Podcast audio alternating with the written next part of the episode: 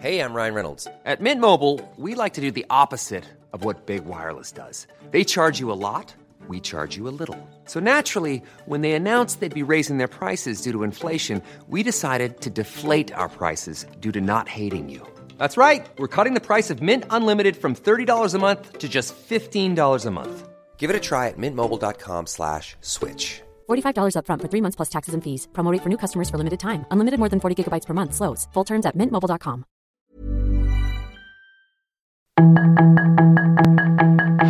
Tarde a tarde, lo que necesitas saber de forma ligera con un tono accesible. Solórzano, el referente informativo.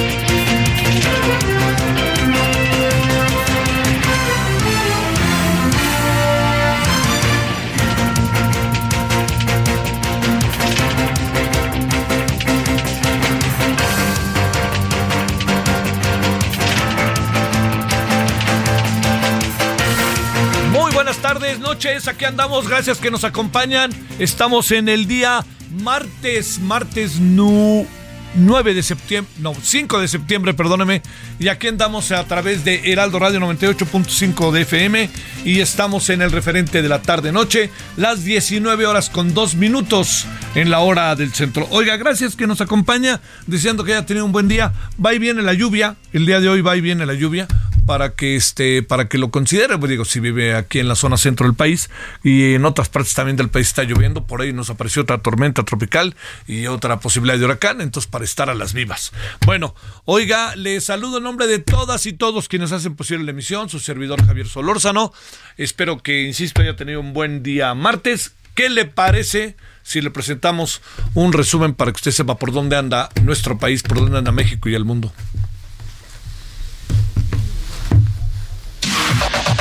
La información de último momento en el referente informativo. El dirigente nacional de Morena, Mario Delgado, reportó que levantaron el 98% de las encuestas previstas para elegir a la corcholata presidencial y solo están a la espera de poco más de 150 urnas para arrancar el conteo. Xochitl Galvez regresó a su escaño en el Senado de la República como lo había anunciado y mencionó que pedirá licencia el 15 de noviembre para participar en la contienda rumbo a las elecciones de 2024. Alicia Bárcena fue ratificada por el Pleno del Senado y rindió protesta como titular de la Secretaría de Relaciones Exteriores, nombramiento propuesto por el presidente López Obrador, pero la oposición le pidió que la política exterior deje de dirimirse en las conferencias mañaneras. El Congreso de la Ciudad de México eligió a la diputada del Partido Acción Nacional, Gabriela Salido, como la nueva presidenta de la mesa directiva, esto para el último año legislativo que concluirá el 31 de agosto del próximo año. Al menos 12 aspirantes se registraron para competir por la rectoría de la Universidad Nacional Autónoma de México para el periodo 2023-2027. Se trata de los investigadores Héctor Hernández, del Centro Regional de Investigaciones Multidisciplinarias, Sergio Alcocer, del Instituto de Ingeniería, y Ambrosio Velasco, del Instituto de Investigaciones Filosóficas. El próximo año se espera que los países latinoamericanos registren un menor crecimiento que en 2023, resultado de las condiciones económicas regionales y globales. Así lo aseguró la Comisión Económica para América Latina y el Caribe. El ex jefe de gabinete de Donald Trump, Mark Meadows, se declaró no culpable de injerencia electoral en Georgia, donde está imputado por intentar revertir los resultados de las elecciones del 2020 en ese estado. Sus comentarios y opiniones son muy importantes. Escribe a Javier Solórzano en el WhatsApp 5574 50 13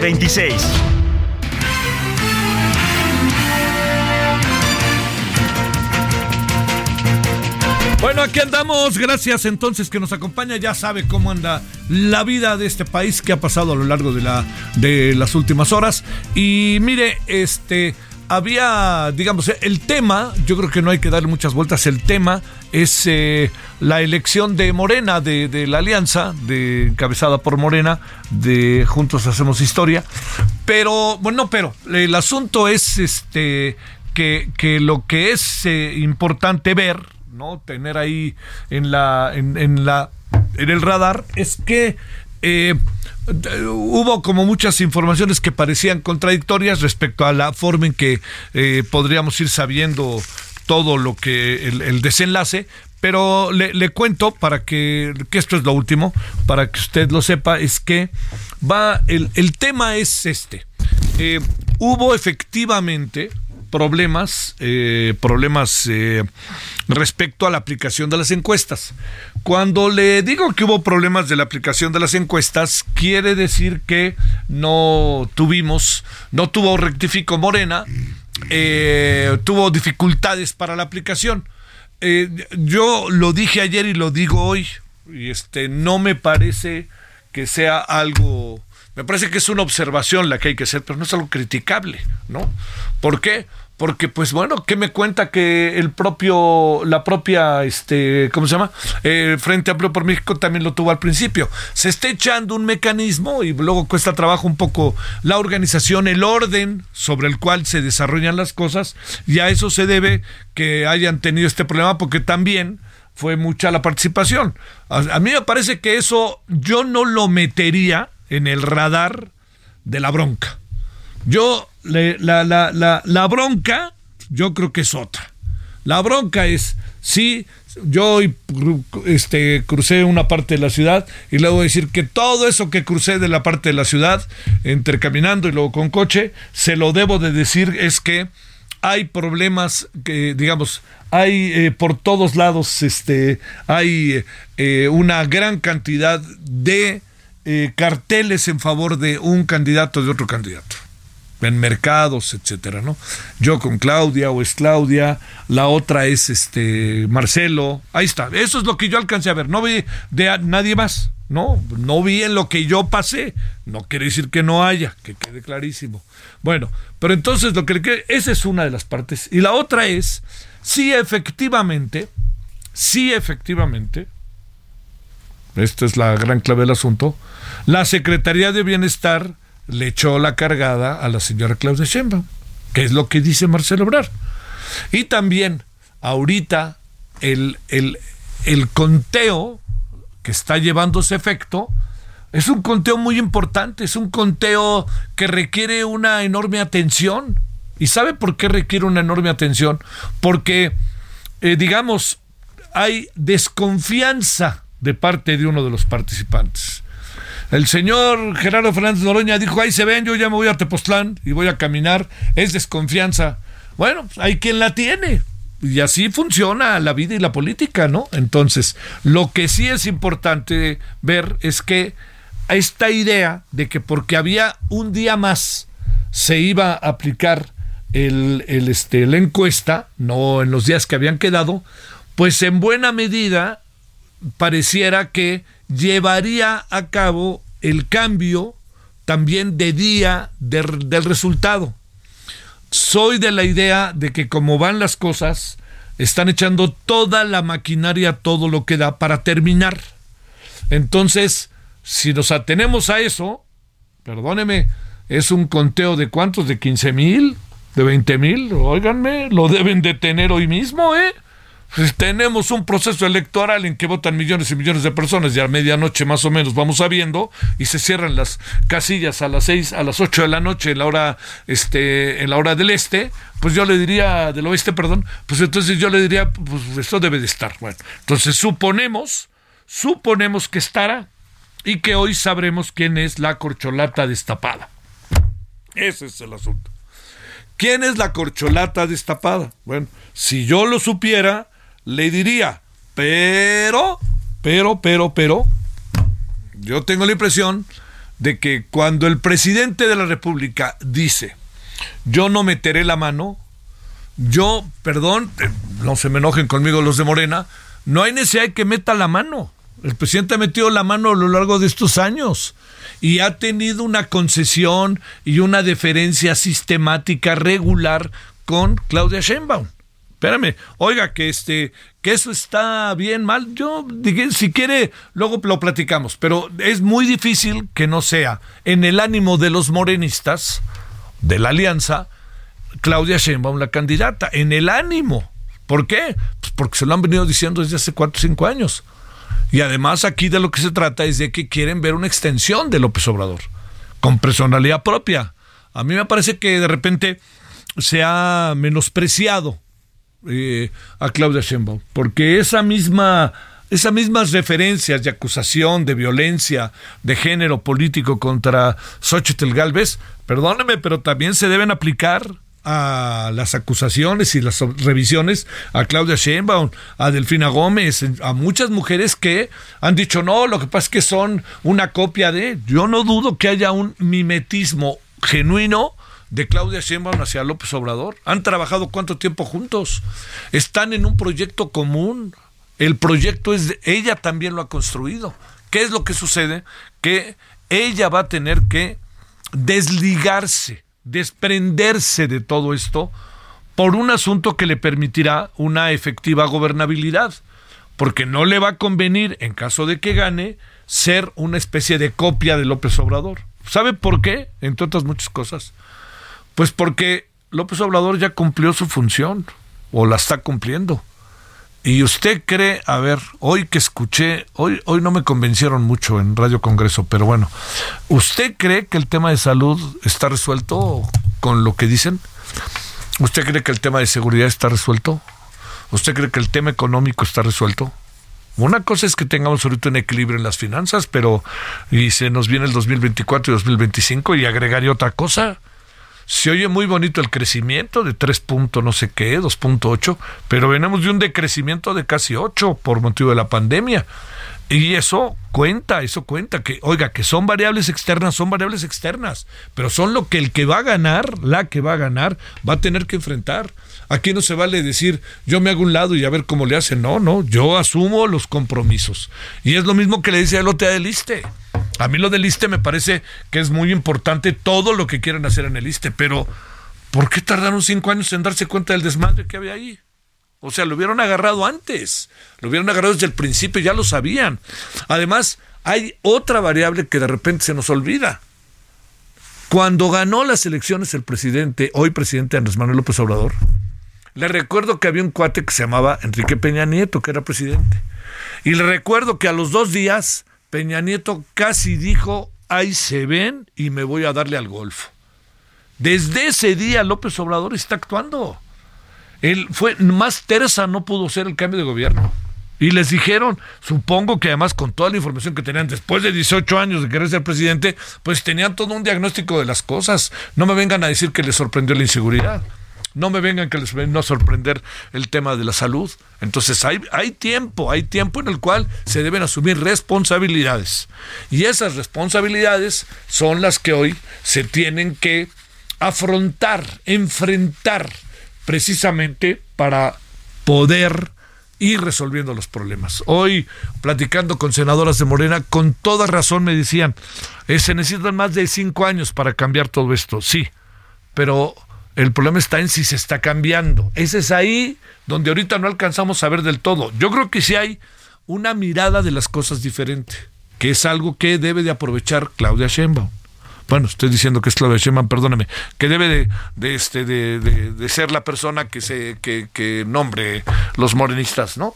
Debe, deben de considerarlo, deben de considerar que si hay un ánimo diferente, una de las mayores virtudes que yo eh, digo una y otra y otra y otra vez, es que una virtud del presidente es que nos colocó a mí no me gusta cómo nos tiene confrontados, pero nos colocó de manera muy interesante con una mirada hacia las cosas que habíamos perdido de vista y que estaban entre nosotros y parecían parte de la escenografía, fundamentalmente la pobreza.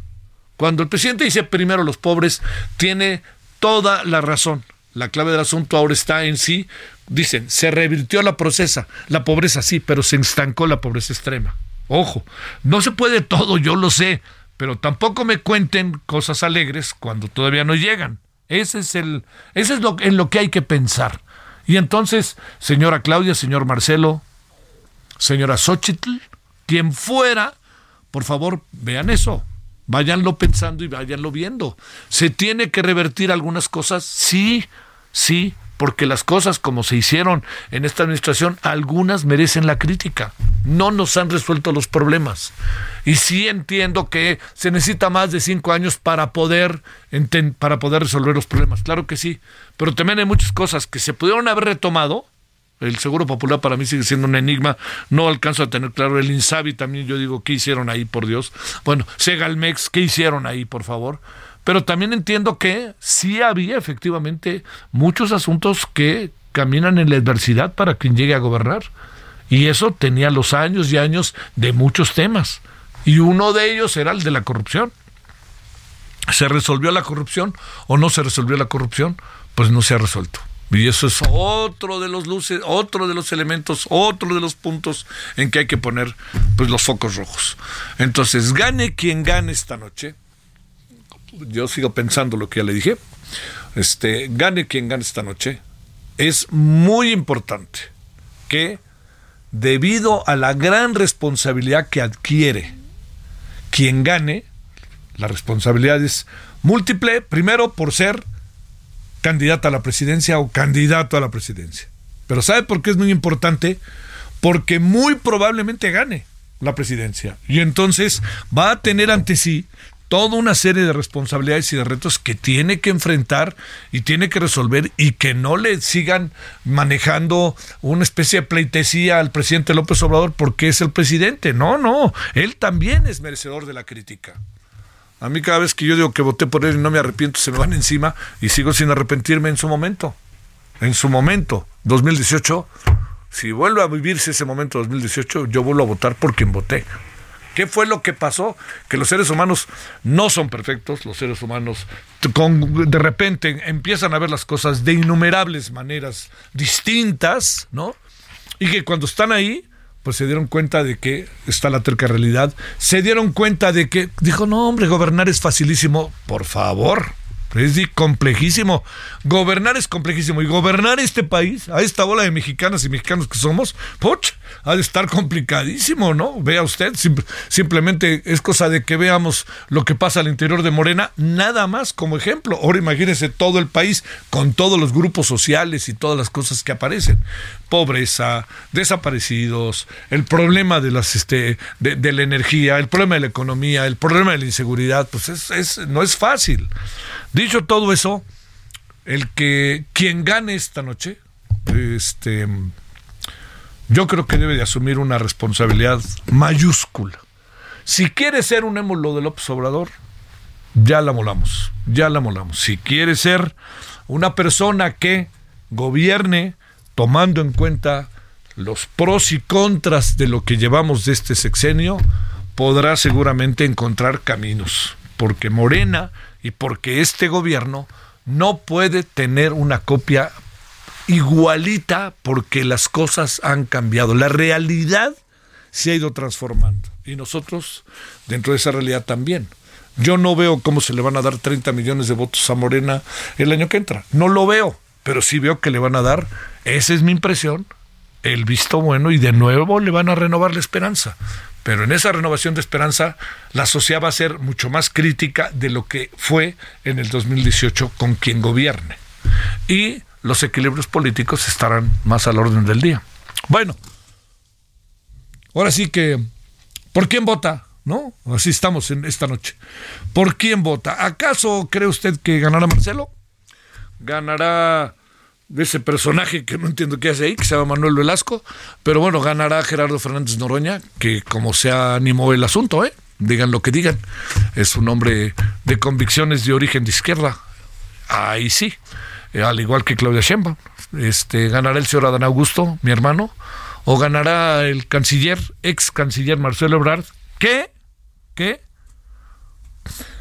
Ya le pasó una vez con Camacho, ya le pasó dos veces con López Obrador, ya le pasó ahora tres veces. No se pierda nuestro siguiente capítulo de esta noche, que yo insisto a las 10 de la noche. Yo creo que yo llegué a pensar que a lo mejor iban a tardar un día más por razones técnicas, ¿no? No, no, no, no, no pienso otra cosa.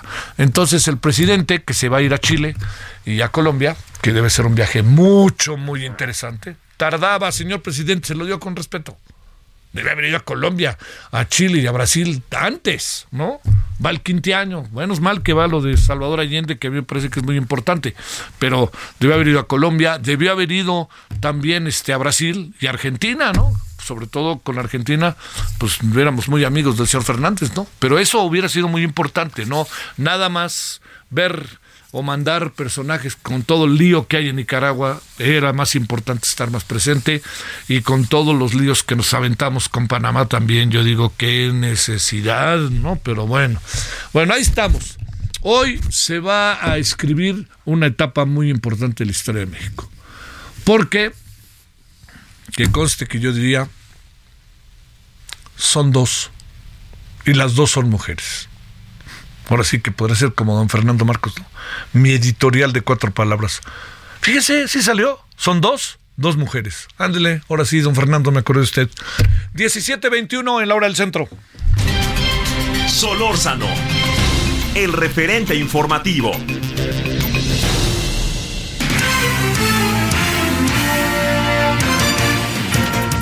Bueno, vámonos de lo que hablamos con Elia Castillo, mi querida Elia, vámonos contigo. Muy buenas tardes, Javier, ¿cómo estás? Te saludo con gusto a ti al auditorio. Bueno, pues te comento que continúa la encerrona de Morena y de los representantes de las seis corcholatas para este conteo de las boletas de las encuestas que levantó Morena, así como cuatro casas encuestadoras, de donde saldrá el ganador de la contienda interna que se perfila para ser el candidato presidencial en 2024 de Morena, PT y del Partido Verde. Te comento que, eh, bueno, pues en punto de las siete y media de la mañana arrancó este convoy de camionetas de una empresa de valores eh, ubicada en una colonia de la delegación Cuauhtémoc hacia el World Trade Center, en donde pues llegaron parte de estas 12.500 boletas que se eh, que se aplicaron al mismo número de ciudadanos.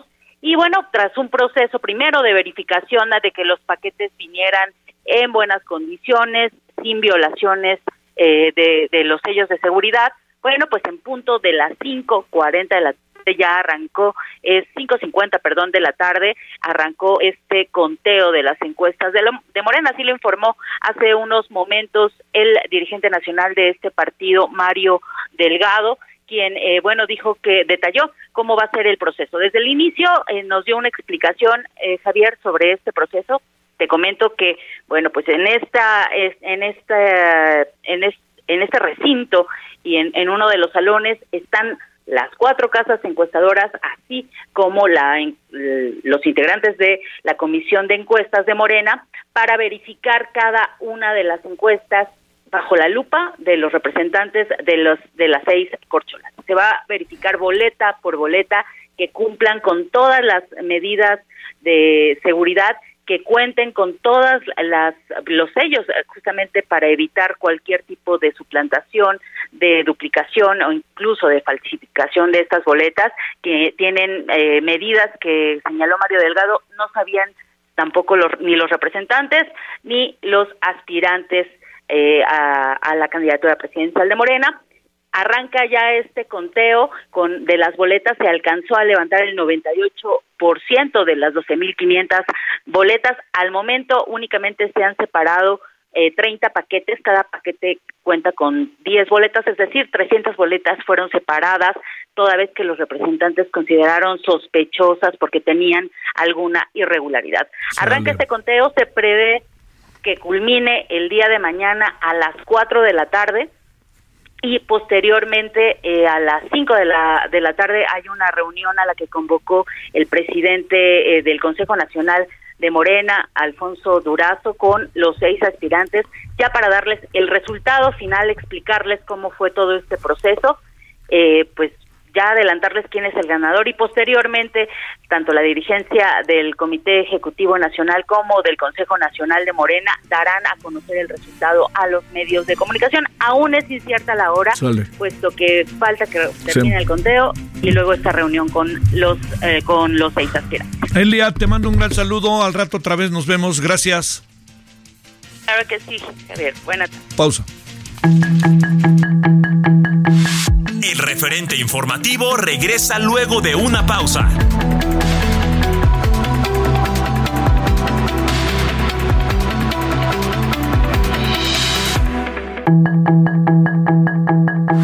Estamos de regreso con el referente informativo.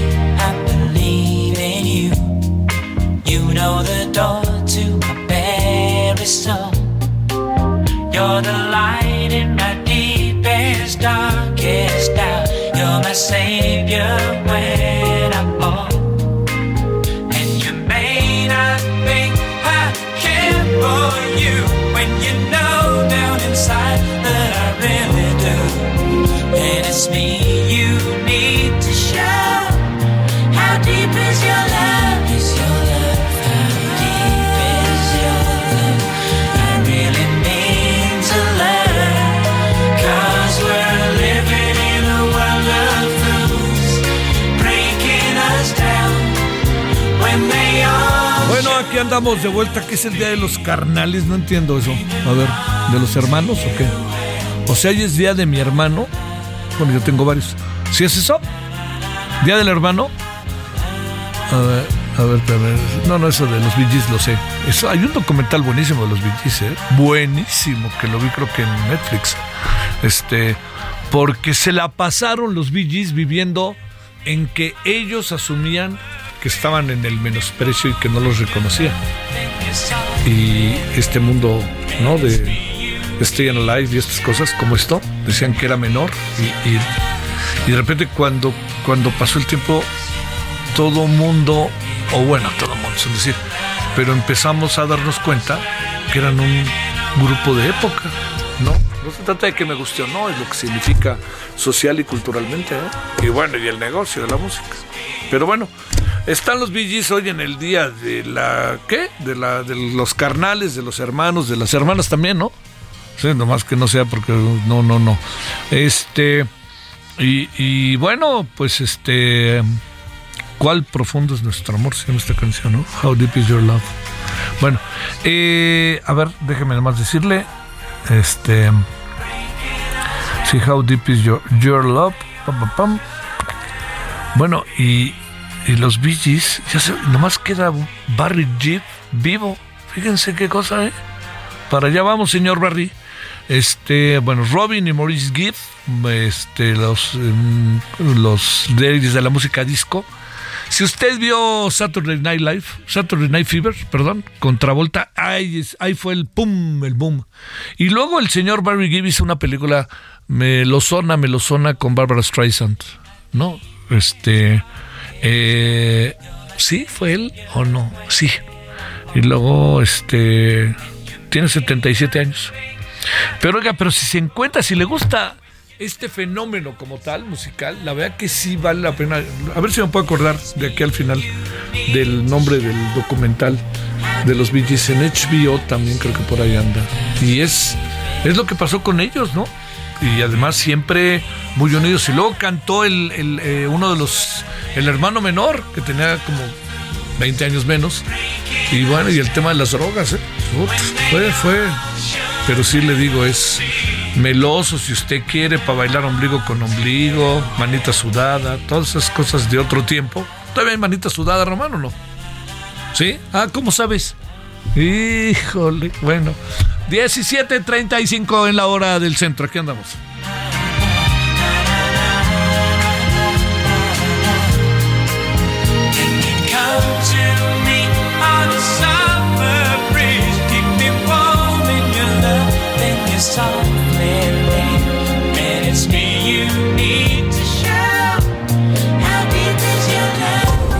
Solórzano, el referente informativo.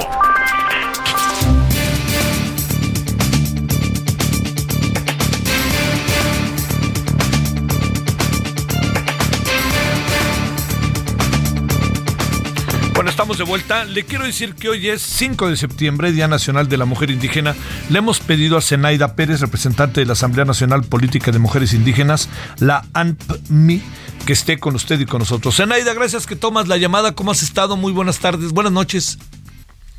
Buenas noches, Javier. Muchas gracias. Un gusto saludarles. A ver, ¿en qué, en qué, qué ha pasado? ¿Realmente que se celebra, se festeja, se recuerda, se conmemora y qué es lo que se hace ante algo que es tan importante en un país como el nuestro, en el mundo, pero en el nuestro, por su origen, de hablar del Día Nacional de la Mujer Indígena?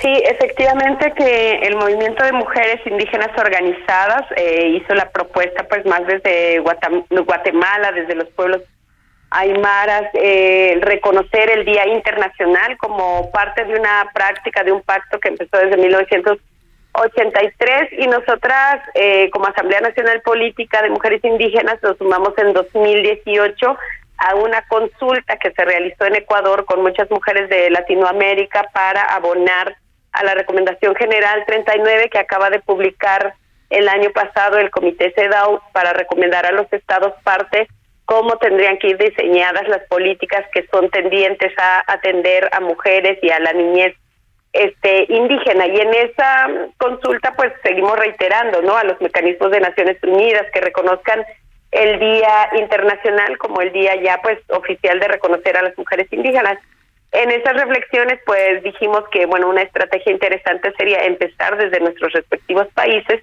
y como asamblea, pues nos tocó la tarea, ¿no? De lograr ese reconocimiento a nivel México, lo cual, pues, con todo lo que implica los reconocimientos, este, oficiales, logramos, pues, justificar, elaborar la exposición de motivos y se logró el decreto, ¿no? Hace tres años ya prácticamente lo irónico hasta hoy en día es que es eso, no hay un reconocimiento simbólico, que bueno, quienes no hemos tenido nada lo celebramos, pero que sí nos gustaría que se trans, tradujera un poco a mejores prácticas, buen trato a todas las personas usuarias de los servicios del Estado. Y hablamos, por ejemplo, básicamente del acceso a la educación, del acceso a la justicia, el acceso a la salud y a los derechos básicos, el respeto a las tierras y territorios, y creo que en ese sentido este pudiera reducirse pues toda la violencia estructural y sistemática de la que han sido objeto las mujeres indígenas y también pues cuando se accede a estos servicios de salud no se están garantizando el derecho de contar con intérpretes y traductores para poder pues darnos a entender con las instituciones que bueno se ha implementado una práctica monolítica de muchas cosas y, por ejemplo, en el uso de los idiomas, pues monolingüe en español, sin considerar pues toda la diversidad, somos 68 pueblos, pero además con 364 variantes dialectales, entonces es un mundo diverso, pero que se ha decidido de facto que solo el español es lo que se va a usar dentro de las instituciones y eso no permite pues justo el entendimiento.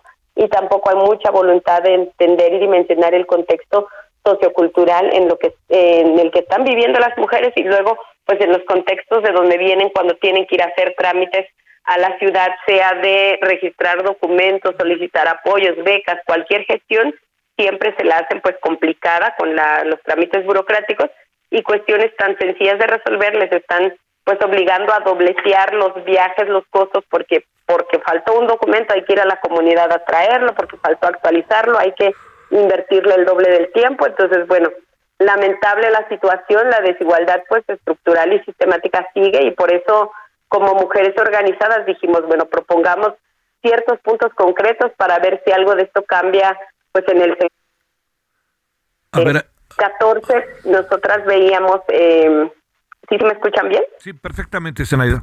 Ah, muy bien.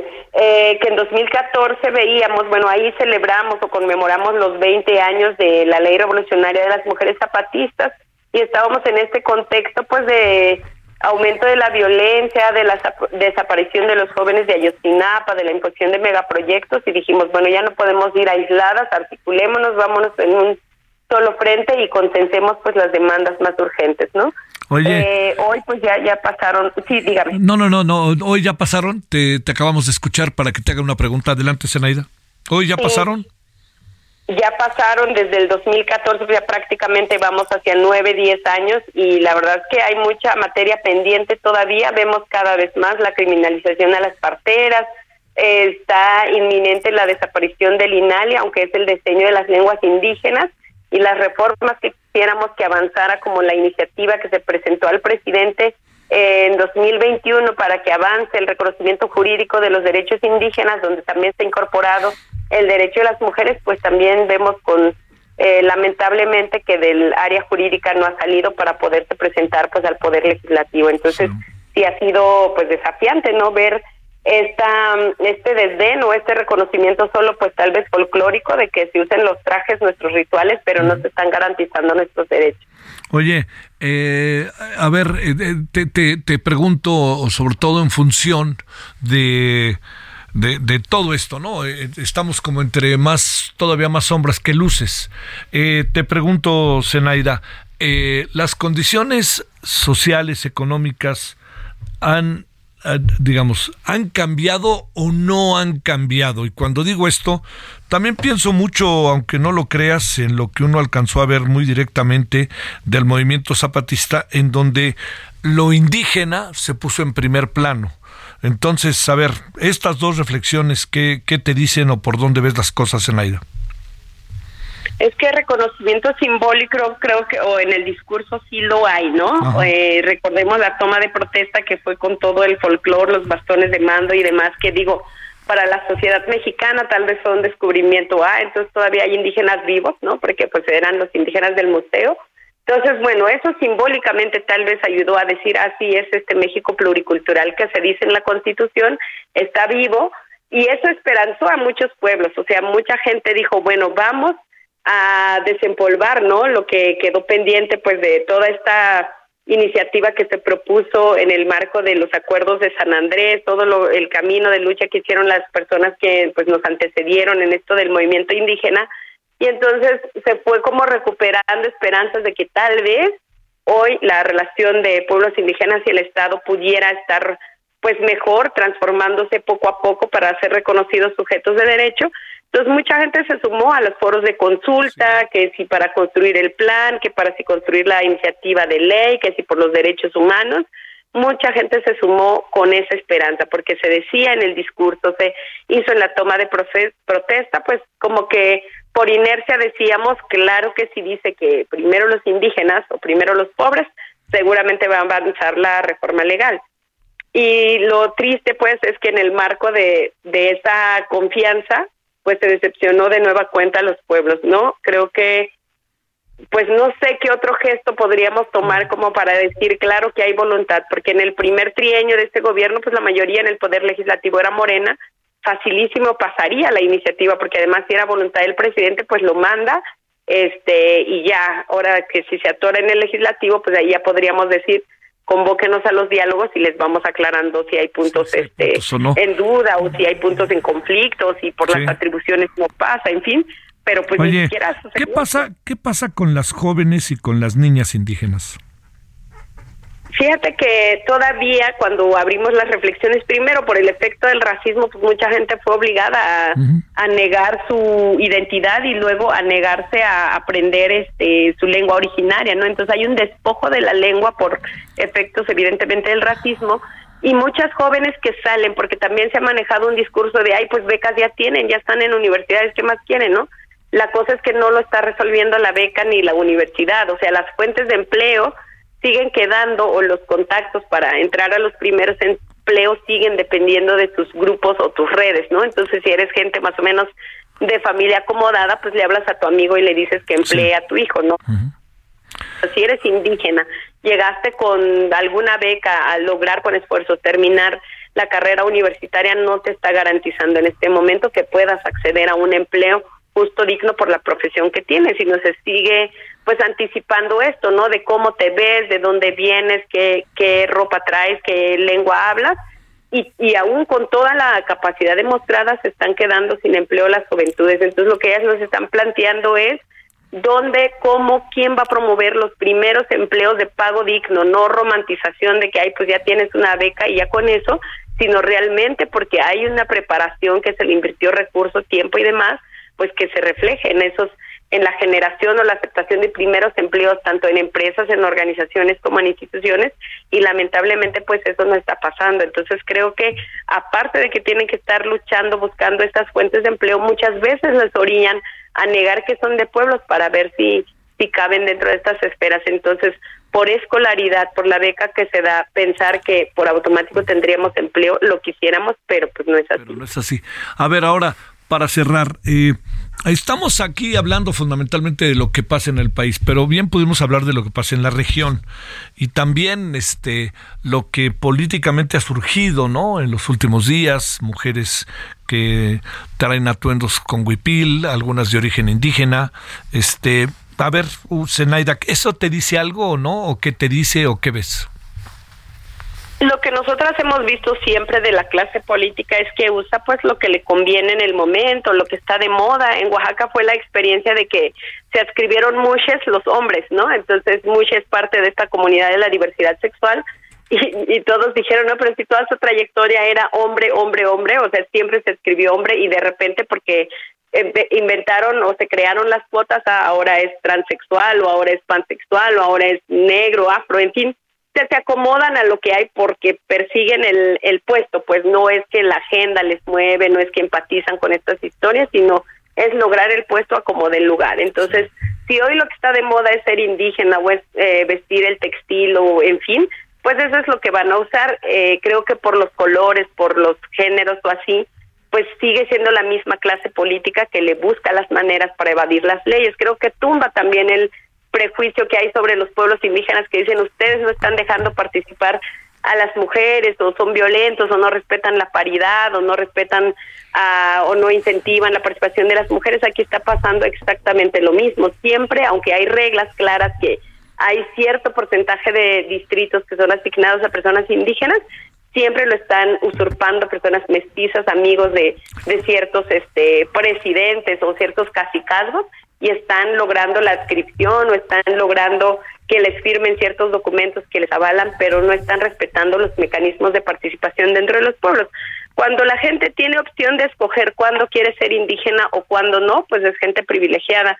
No creo que quieran escoger ser indígenas en las filas de los centros de salud, donde por ser indígenas te dejan al último. Ellos escogen ser indígenas, donde el puesto puede dar pues pago económico y otro tipo de proyección, ¿no? Entonces creo que por ahí hay que poner el foco, claro. que a lo indígena siempre se había estado utilizando, sea del color que sea y en el sexenio que sea, porque a lo más que nos han querido ver son como fondo de telón de sus buenos fotos, pero no como sujetos de derecho. En el gobierno han tomado conciencia de que hoy es día 5 de septiembre, Día Nacional de la Mujer Indígena, o no? Yo hoy estuve en un evento en Guadalajara y seguían diciendo Día Internacional y yo tenía que estar reiterando que es el Día Nacional, así que la primera tarea evidentemente es que se pasen su circular y sus fichas para que ya sepan que hay Día Nacional por decreto del presidente, ¿no? Y entonces no es solo que nosotras lo decimos, sino ya es oficial y lo primero que se demandaría es que justo se actualicen y ya puedan citar y referir y reconocer a mujeres indígenas líderes de México y no solo de, de Bartolina Sisa, que le merecemos todo el homenaje, pero es de otro país, pasó en el 83 y ahorita al 2023 ya hay muchos liderazgos con mucha trayectoria y entre esos pues estamos homenajeando a Marta Sánchez, a muchísimas compañeras que pues aportaron eh, mucho a la lucha de las mujeres indígenas.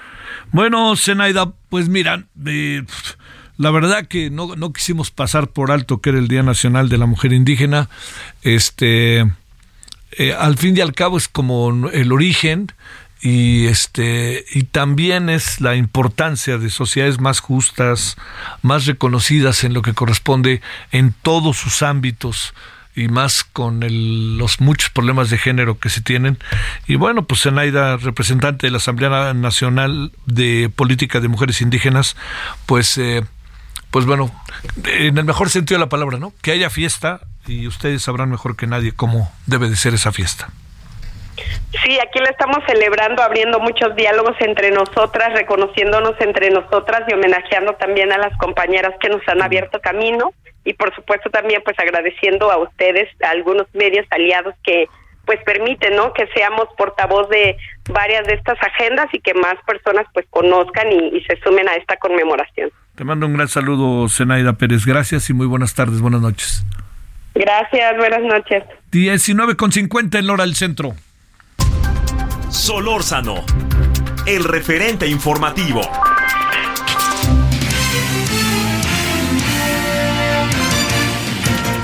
Gabriela Montejano, vámonos contigo hasta Celaya, Guanajuato. ¿Qué pasa por allá? Muy buenas noches. Hola, ¿qué tal Javier Auditorio? Muy buenas noches. Pues una escolta del secretario de Seguridad Ciudadana fue atacado a balazos cuando circulaba por el puente Anenecuilco, casi esquina con la avenida Irrigación en el municipio de Celaya. Horas más tarde el elemento perdió la vida en un hospital. Eh, de acuerdo a lo que se informó, el elemento asignado al resguardo de Jesús Rivera Peralta recibió varios impactos de arma de fuego en la cabeza, por lo que no resistió y falleció ya en el hospital. El suceso eso se registró el día de ayer por la tarde. El agente preventivo quedó herido tras el ataque registrado cuando conducía la camioneta color gris Cheyenne doble cabina sin blindar perteneciente al municipio de Celaya.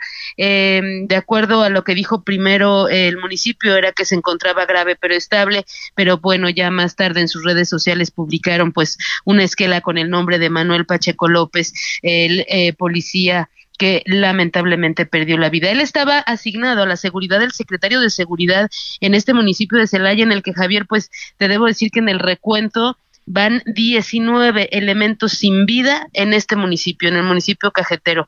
En total en el estado van 40 policías que han sido asesinados, ojo, policías activos que han sido asesinados y que, eh, pues de los cuales 19 pertenecen solamente a este municipio, pues ya incluyendo este último lamentable caso que se registró ayer, Javier. Uy, uy, uy. Gracias, Gabriela, te mando un gran saludo. Muy buenas noches. Bueno, vamos cerrando esta hora. Si le parece, vámonos directamente hasta Nuevo León. Juan Teniente, mi querido Juan, que eh, mero, llámalo, llámalo. Este, Juan, para que nos cuente, todavía no lo tenemos. Eh, ocho delincuentes este, se atrincheraron allá en Santa Catarina, Nuevo León.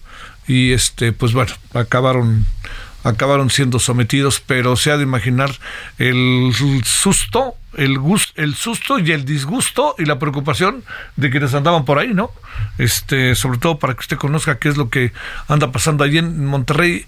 Últimamente se han dado algunos acontecimientos ahí medio violentos, ¿no? Están ahí eh, digamos, también sabe que no hay manera todavía de que se entienda el Congreso con el gobernador, que el Congreso tiene mayoría PRIPAN. Vámonos contigo, Juan Teniente, ¿qué pasó por allá en Tierra Regia? ¿Qué no pasa, Javier, acá en Regia, más de la expresión delictiva? de Pues el día de hoy, dos personas hicieron detonaciones con arma de fuego en el municipio de Santa Catarina, municipio del oriente, poniente, de, perdón, del poniente del área metropolitana de Monterrey. Los vecinos de ese lugar, de Praderas del Rey, eh, denunciaron en redes sociales las detonaciones, acudió una unidad, los observó, estos huyeron, se metieron en una casa, los eh, se atrincheraron, eran ocho elementos, se pidieron refuerzos, los detuvieron, se solicitó la intervención de la Agencia Estatal de Investigaciones para proceder al, al, cateo, que ahorita se está esperando por parte del juez eh, este documento que avale para que puedan ingresar. Se habla que hay drogas, se habla que hay armas de fuego, se habla que aparentemente era una casa de seguridad. Estamos a espera de que se dé la orden de cateo para poder saber un poco más por parte de la Agencia Estatal de Investigaciones y la Fiscalía qué es lo que tenían estas personas ahí. Este hecho eh, pues llamó la atención en un sector no muy popular ni tampoco de alta alcurnia, pero sí un sector semi-residencial donde pues normalmente no hay ese tipo de eventualidades, lo que llamó la atención de los vecinos de ese sector. Más tarde, déjame decirte, eh, Sergio, que eh, en García, a unos kilómetros de ahí, asesinaron a cuatro jóvenes que estaban en, un- en una frutería. La delincuencia va en ascenso, aunque el gobernador diga lo contrario. Te mando un saludo, Juan. Buenas tardes. Gracias. Conste lo que dijo al final Juan, ¿eh? no lo perdamos. Pausa. El referente informativo regresa luego de una pausa.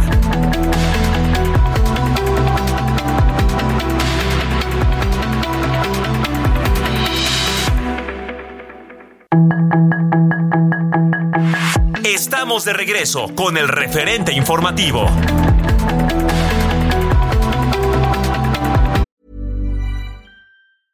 Ryan Reynolds here from Mint Mobile.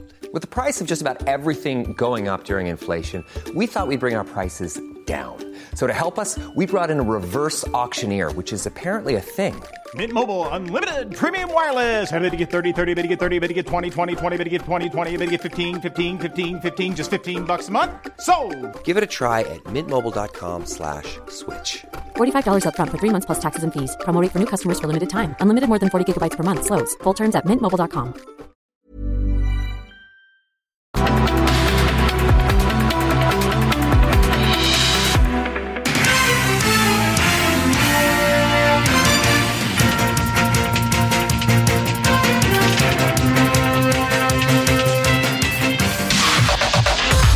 de último momento en el referente informativo. Marcelo Ebrard hizo un llamado a cuidar la voluntad popular previo al inicio del conteo de las encuestas que definirá la coordinación de la defensa de la transformación. En un mensaje que subió a su cuenta de Instagram, le dijo a sus representantes que estarán en el conteo que la lucha es para que el proceso interno sea conforme a las reglas. El exconsejero presidente del INE, Lorenzo Córdoba, señaló que los procesos internos de los partidos políticos son una simulación que representan actos anticipados de precampaña, mismos que han sido formalizados previo al arranque de las elecciones.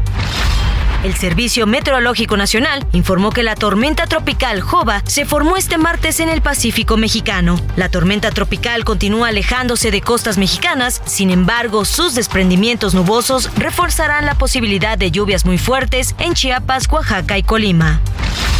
La Asociación Sindical de Pilotos Aviadores de México consideró que la reducción de vuelos causará una cascada de problemas a la aviación nacional y al sector turismo, entre ellos el despido masivo de trabajadores, menos vuelos y menos flujo de pasajeros. La saxofonista oaxaqueña María Elena Ríos llamó al presidente del Tribunal Superior de Justicia de Oaxaca y a la ministra de la Suprema Corte de Justicia de la Nación, Norma Piña, a no permitir dejar en libertad a un feminicida. Lo anterior luego de que su presunto agresor, el exdiputado local Juan Antonio Vera Carrizal, promovió un nuevo amparo para llevar su caso en arraigo domiciliario. Policías municipales rescataron a más de 100 migrantes provenientes de Centroamérica, entre ellos menores de edad que viajaban a bordo de un tractocamión sobre la carretera federal México-Texcoco, que pretendía llegar hasta la frontera norte del país para luego intentar cruzar de manera ilegal a Estados Unidos.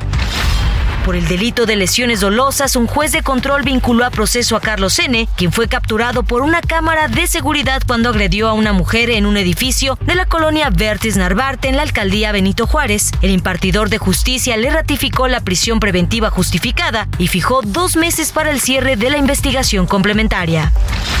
Luego de que en redes sociales se evidenciara a cientos de corredores que hicieron trampa en el maratón de la Ciudad de México, celebrado el pasado domingo 27 de agosto, los organizadores del evento estudian la posibilidad de descalificar y retirar sus respectivas medallas a por lo menos 11.000 corredores que cruzaron la línea de meta, pero que sus chips no registraron la distancia total de 42.195 kilómetros. En el marco de la celebración del 213 aniversario de la independencia de México, Café Tacuba será el grupo estelar que tocará en el tradicional concierto del 15 de septiembre en el centro histórico de Guadalajara. El gobernador del estado, Enrique Alfaro, invitó a las y los jaliscienses, así como a visitantes y turistas quienes se encuentren en la ciudad, a celebrar la independencia de México a partir de las 19 horas.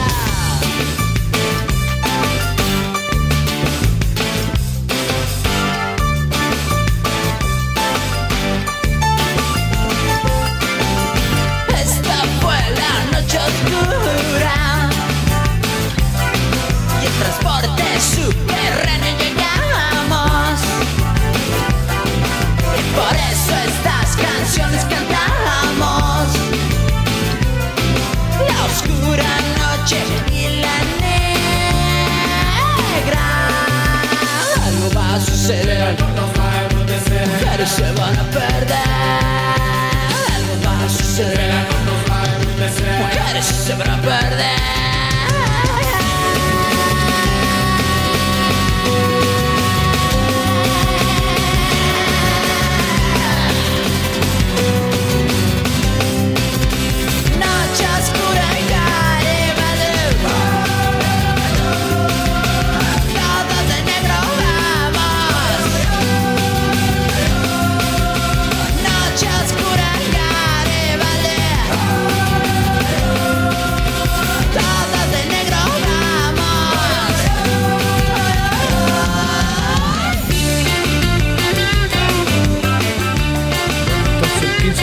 Septiembre se presenta Café Tacuba, ¿no?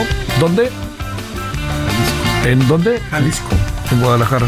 Bueno, es, es viernes el 15 de septiembre, así que no hay puente. Porque el 16 es sabadito.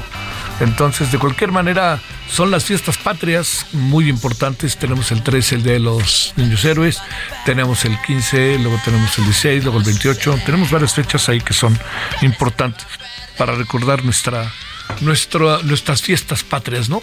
Bueno, este leía, se me había olvidado comentar que la secretaria de Protección Ciudadana de Morelos sí, sí hay que estar, híjole, no sé en qué mundo, ¿no? Dice la señora que no se puede atacar el crimen de los de la carretera Cuernavaca-Temisco porque los afectados denuncian los hechos ya que les pasaron. O sea, dicho de otra manera, usted va.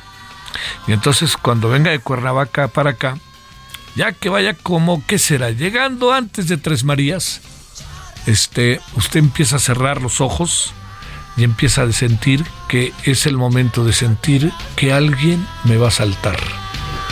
Y entonces, en el Zen, uno se para y mejor se regresa a Cuernavaca. Oiga, señora, me van a saltar, ¿no?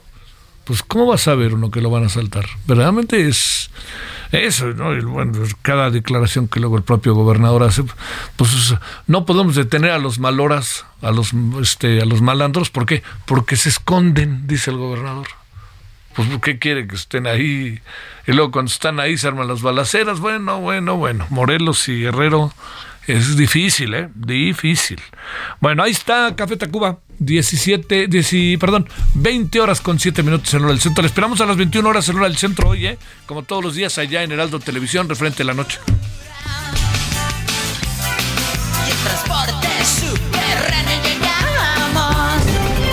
Solórzano, el referente informativo.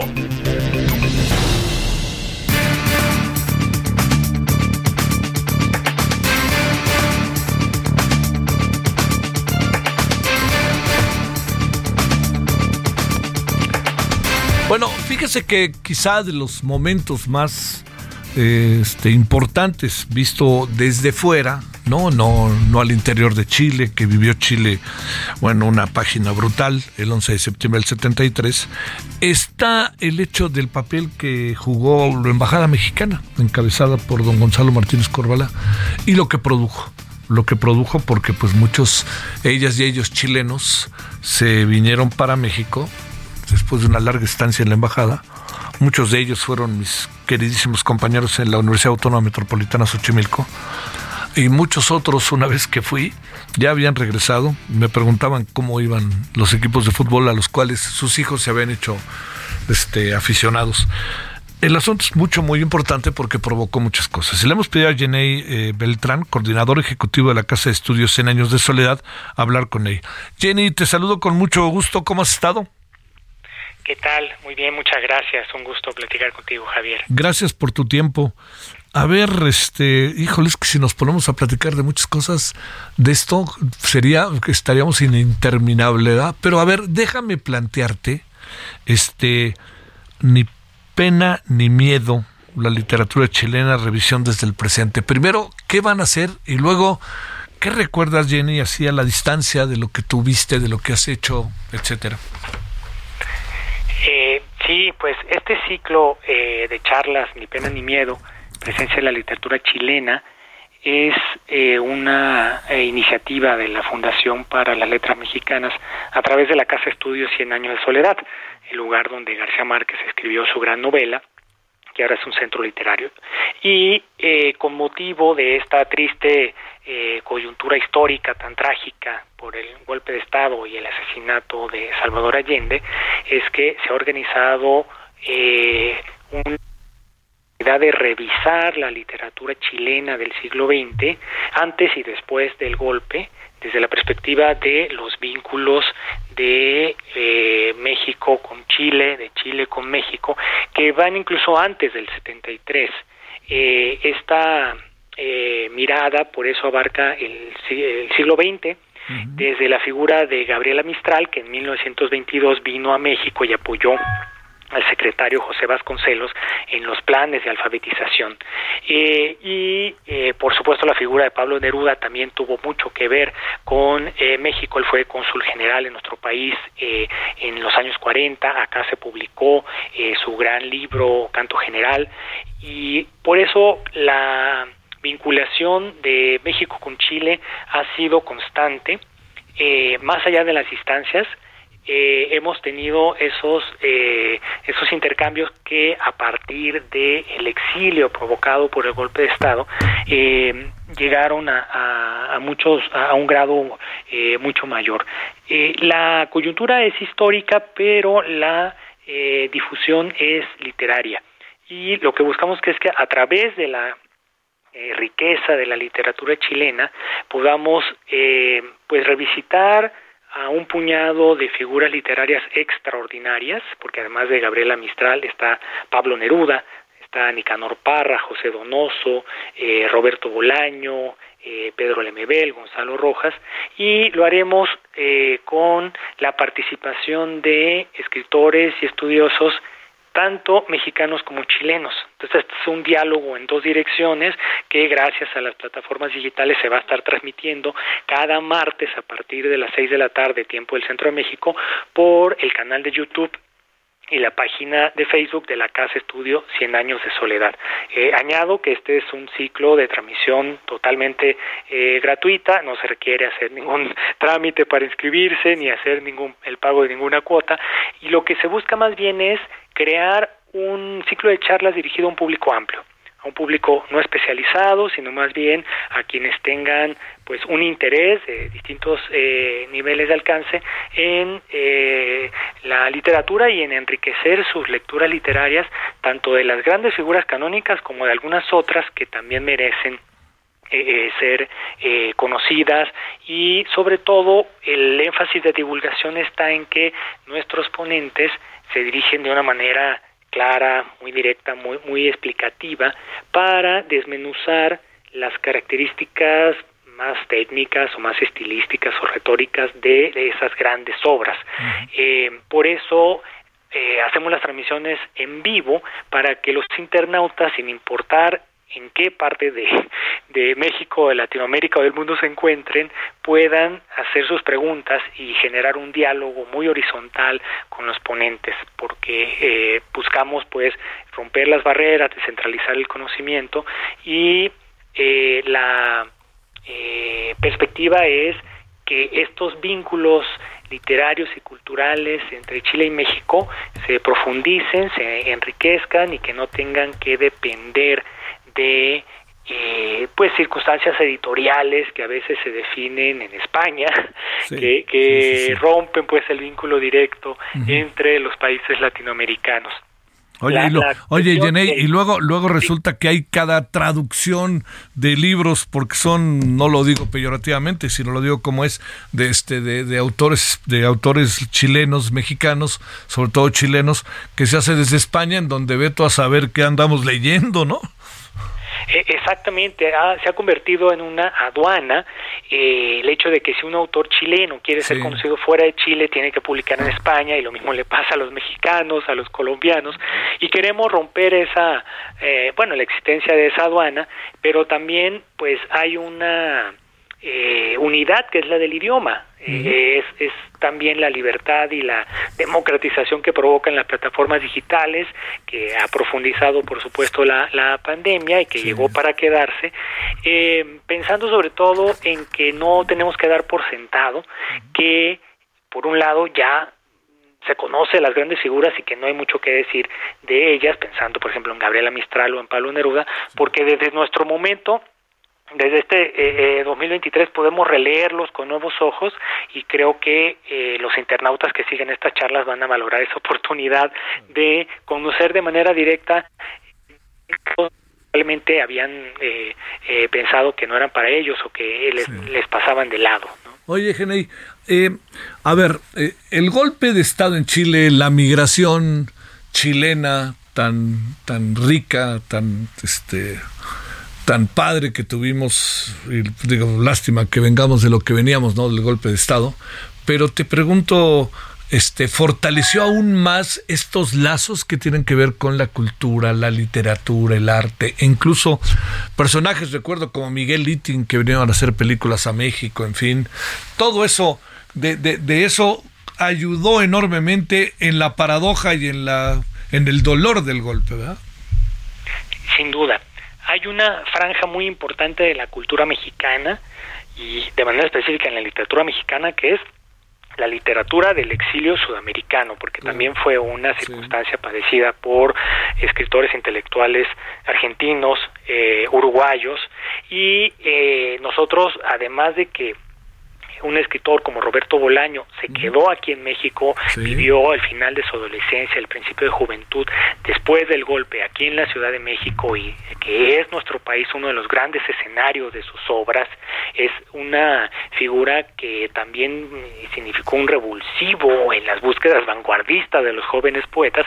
Hay otras figuras que también tuvieron un perfil docente, que dirigieron talleres literarios, que participaron como editores, como traductores, eh, una figura como la de Poli Delano o la de Hernán Lavín Cerda, que fue profesor en la UNAM muchísimos años, hablan de que no solo una presencia en las obras literarias, sino en general en ese andamiaje más amplio de la cultura, donde, como decía don, Alfonso Reyes, ninguna tarea es menor. Es decir, también es importante la labor que hacen los periodistas eh, en el ámbito de la cultura, la que hacen los traductores, la que hacen los editores, y que muchas veces son los propios poetas, los escritores que están eh, eh, cambiándose de cachucha en los diferentes horarios del día para cumplir con esto. Y para la cultura mexicana, esa presencia tuvo una eh, eh, una provocó un enriquecimiento porque eh, ya ya traíamos desde los años eh, 30 una gran discusión sobre el cosmopolitismo en contra del nacionalismo en la literatura. Es decir, se, se cuestionaba Alfonso Reyes o se cuestionaba a los autores de contemporáneos como eh, Javier Villorrutia o como Jorge Cuesta de extranjerizantes y la presencia de estos escritores eh, chilenos en general sudamericanos en los años 70 eh, profundizó esa mirada tan abierta, tan cosmopolita de la literatura mexicana que para las siguientes generaciones tanto de lectores como en particular de escritores fue fundamental porque le permitió tener un acceso directo a obras que de otra manera habrían tardado mucho más en llegar. Y una parte de, de todo esto, pues creo que lo seguimos viendo eh, y en el caso concreto para mencionar la figura más emblemática de Roberto Bolaño pues es un, es el último gran autor internacional de la literatura latinoamericana, eh, pero su espíritu de crítica eh, de la violencia, por ejemplo, es algo que está muy presente en las obras de autores mexicanos más recientes, que gracias a ese ejemplo de Bolaño tienen la oportunidad de llegar a más lectores, de que se acepte esa búsqueda visceral, de una representación de los grandes asuntos de la violencia en, en nuestro país. Oye, para, para cerrar, eh, Genei, dinos este, ¿qué, ¿qué, es lo que están haciendo? Porque aquí necesitamos también el qué, quién, cómo, dónde, cuándo y por qué no, este, horarios y todo eso. Ya nos dijiste algo al inicio de participación, en fin, cómo va a estar el desarrollo y de aquí hasta cuándo, cómo, qué es lo que van a hacer, porque además, bueno, ya viene el 11 de septiembre, ¿no? Exactamente. Eh, pues a partir del próximo martes 12 Ajá. a las 6 de la tarde ¿Sí? pueden escuchar la conferencia del poeta Hernán Bravo Varela sobre la importancia de la obra de Gabriela Mistral y a partir de ese martes y hasta el martes 14 de noviembre a las 6 de la tarde siempre vamos a estar revisando cada semana un autor distinto. Por ejemplo, el 19 de septiembre hablaremos sobre la novelística de José Donoso uh -huh. y así estaremos cambiando de autor que revisemos y también tendremos un ponente distinto. Eh, esta es la, la, constancia que tendremos a lo largo de 10 semanas de diciembre a noviembre para eh, estar ofreciendo, eh, insisto, una revisión muy expositiva, muy explicativa de por qué conviene seguir leyendo a estos autores, sí, en claro. qué nos debemos fijar, cuáles son las obras por donde podemos centrarles y eh, como estamos eh, transmitiendo de manera virtual, eh, si alguien no puede ver la sesión del martes a las 6, puede guardarlo para el fin de semana Muy y bien. verlo y va a, a, poder ponerse al día sin la necesidad de seguirlo en vivo. Y esto, insisto, por el canal de YouTube y la página de Facebook que se llama Casa Estudio 100. Bueno, importantísimo. Y tenemos que recordar también lo sucedió el 11 de septiembre y la historia Chile-México. Y bueno, el presidente va a llegar creo que el 10 de septiembre en la tarde a Chile y va a estar el 11 de septiembre en el homenaje a Salvador Allende, ¿no? Este, y a los 50 años del golpe de Estado, ¿verdad? E, Exactamente, sí. Esta es una coyuntura que creo que significa que septiembre es el mes de eh, la historia chilena y eh, pues nosotros estaremos desde la divulgación literaria claro. manteniendo viva esta conversación. Te mando un gran saludo, Genei Beltrán, coordinador ejecutivo de la Casa Estudios 100 años de soledad. Gracias. Muchas gracias, Javier. Hasta, Hasta luego, pronto. más bien gracias a ti. Bueno, son ahora 20 con 21 en la hora del centro. Karina García, vámonos contigo a Oaxaca. Gracias, Javier. Buenas noches. Pues después de que se hiciera viral, pues una fotografía de un recién nacido en una caja de cartón en el Hospital Civil de Oaxaca, el doctor Aurelio Valdivieso, el director de este nosocomio, Bernardo Herrera Juárez, descartó sobresaturación en este lugar y aseguró que fue unilateral la decisión de colocar a un bebé recién nacido en una caja de cartón, como se dio a conocer. Responsabilizó al médico Octavio Corres Castillo, subdirector de fin de semana del área neonatal del recinto y quien había presuntamente obedecido órdenes de la pediatra. En este sentido, recordó que fue este 3 de septiembre cuando se decidió colocar a este bebé en una caja de cartón bajo el argumento de que generaba más calor que dos cunas que presuntamente tenían en el hospital y tres gabinetes, Javier. Oye, Caray, caray, caray. Este, ¿y tú qué, y, y qué piensa la gente? Eh? Eh, pues comentarte que en redes sociales han manifestado pues su repudio, pero sobre todo eh, lo que se ha venido viviendo en este hospital civil, Javier, toda vez que desde años anteriores pues se ha evidenciado la falta de eh, medicamentos y otros insumos. Bueno, bueno. Sale, te mando un gran saludo, Karina. Muy buenas. Eh, oye, este, también hay, hay algo más ahí de la Universidad del Bienestar, ¿no? Así es, Javier, comentarte que un grupo de estudiantes pues se pronunciaron en contra de Froilán Álvarez, un profesor quien eh, presuntamente ha ejercido acoso y discriminación en contra de las alumnas de esta universidad Bienestar con sede en la villa de Sachila, un municipio muy cercano a la capital oaxaqueña. ¿Y este, se anda investigando el asunto o en qué anda, eh? Eh, las autoridades, eh, en este caso de bienestar, han tomado ya el caso y se está investigando el asunto. Te mando un saludo, Karina, buenas noches. Muy buenas noches. Bueno, 2023 en hora del centro. Le cuento qué tenemos para la noche de hoy a las 21 horas en hora del centro. Ojalá nos acompañe allá en este en Heraldo Televisión, referente de la noche, 8 canal 8 de televisión abierta, Easy Sky y nuestras plataformas. Bueno, tenemos. Eh, ayer iniciamos con el rescate de 500 migrantes. Hoy iniciamos con el rescate de 170 migrantes. ¿Cómo ve? Bueno, pues están en el proceso de destapar la corcholata se va a destapar. Eh, hay muchas cosas que se dicen por aquí y por allá. Yo le digo en función de lo que hemos estado viviendo a lo largo de los últimos, ah, últimos cuatro o cinco años, la perspectiva y la, lo que uno presume que puede pasar. Segundo, la lista de desaparecidos en México salió en agosto un registro y ahora hay un nuevo registro. ¿Realmente sirve, no sirve? ¿En qué estamos? Tercero, eh, hay una denuncia hoy que se hizo en favor del señor Cabeza de Vaca y en contra del señor Santiago Nieto.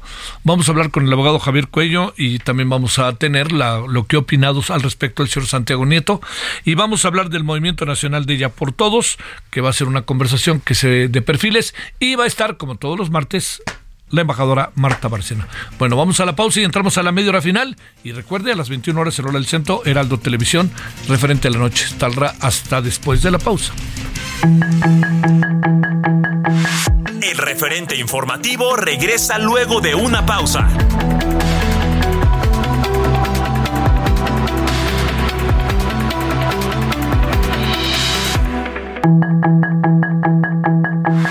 Estamos de regreso con el referente informativo.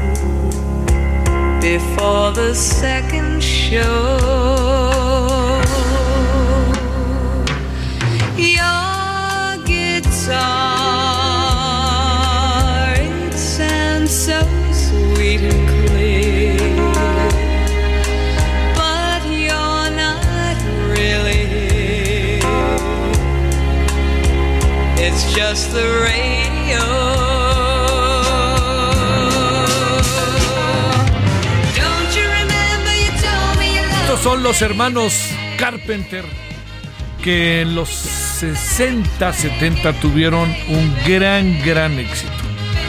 Este, ella particularmente, Karen Carpenter, era eh, virtuosa, ¿eh? virtuosa, tocaba piano, componía, cantaba, este, y la verdad que le, fue, les fue muy bien. Este, hicieron en sus, en sus 14 años, 15 años de carrera, 10 discos. Oiga, y los discos ahí medio se siguen escuchando. No soy fan, ¿eh? pero la verdad que uno no puede dejar de reconocer eh, de esto. Eh, fue uno de los primeros casos de bulimia el de Karen Carpenter. Fue de los primeros ahí en que se hizo como público. Quienes la recuerdan, era una figura encantadora, pero además de figura encantadora, le diría, era este, muy, muy delgada y muy talentosa. Eh, pues Karen Carpenter, mucho, les fue muy bien y pues falleció muy joven, por cierto, ¿no? Bueno, pues por lo pronto ahí escuchamos en martes a los Carpenter, ahora sí nos echamos en los 60, ¿no? Estamos más frescos que la hija del alcalde de Irapuato cumpliendo 15 años. Bueno.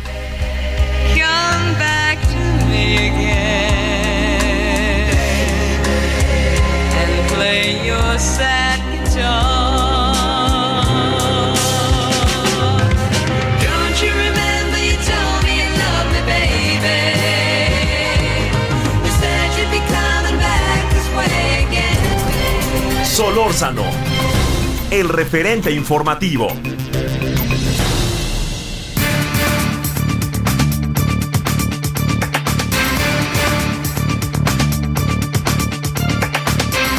Bueno, hay cosas que ameritan una explicación, no muy precisa. Al rato hablaremos de ello, que tiene que ver con el caso de el señor Cabeza de Vaca, que se asegura que se usaba la WIF pues como mecanismo para atacar y para hacer muchas cosas e incluso este para eh, digamos llevar a efecto un proceso legal en contra de alguien que era gobernador de Tamaulipas. Este y hay eh, una explicación por parte de Santiago Nieto, que era el director de la UIF, que ahora le reconoce el procurador fiscal del estado de Hidalgo. Entonces, bueno, bueno, vamos, al rato tendremos una de las partes, sabes, tenemos las dos partes que es nuestro interés para que podamos, este, eh, podamos tener toda, toda la información de lo que ahí sucede. Es un asunto muy delicado, mucho, muy delicado, le diría. Sobre todo es muy delicado por una razón, porque este el señor Cabeza de Vaca la verdad, digo, bueno, lo pusieron como encargado de seguridad del Frente Amplio. Háganme favor, bueno, ni siquiera le pidieron permiso a la, o le pidieron opinión, ya no digo permiso a la señora Xochitl Galvez. Y segundo, es un personaje que ha estado, pues viene de un estado como Tamaulipas y ha estado sumamente, pues para, para decirlo absolutamente claro, señalado. ¿No?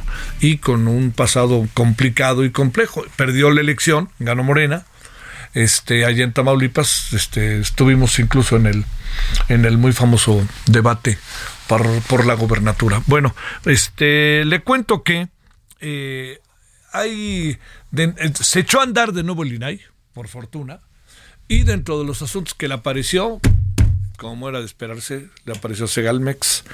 Eh, le hemos pedido a Iván Alamillo, periodista de investigación de Mexicanos contra la Corrupción y la Impunidad, pues que platiquemos de eso y hasta dónde puede llegar la investigación que haga o la, la, la, eh, la demanda de información que haga el INAI y qué puede venir en ese proceso y a ver si Segalmex la quiere dar a conocer o la instancia oficial que esté responsabilizada de ello. Iván, te agradezco tu presencia. ¿Cómo has estado? Muy buenas noches. Javier, buenas noches. Un placer estar contigo, con, con tu audiencia. A ver, ¿en qué andamos ahora que el INAI tiene el tema en la mesa?